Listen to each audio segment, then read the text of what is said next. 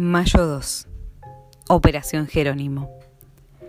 Jerónimo había encabezado la resistencia de los indios apaches en el siglo XIX.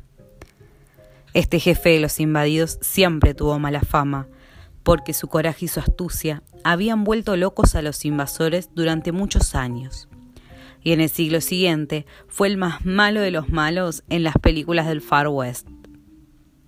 Siguiendo esa tradición, el gobierno de los Estados Unidos llamó Operación Jerónimo al fusilamiento de Osama Bin Laden, acribillado y desaparecido en el día de hoy del año 2011. Pero, ¿qué tenía que ver Jerónimo con Bin Laden, el delirante califa fabricado en los laboratorios militares de los Estados Unidos? ¿En qué se parecía Jerónimo al asustador profesional que anunciaba que iba a comerse a todos los niños crudos cada vez que un presidente norteamericano necesitaba justificar una nueva guerra.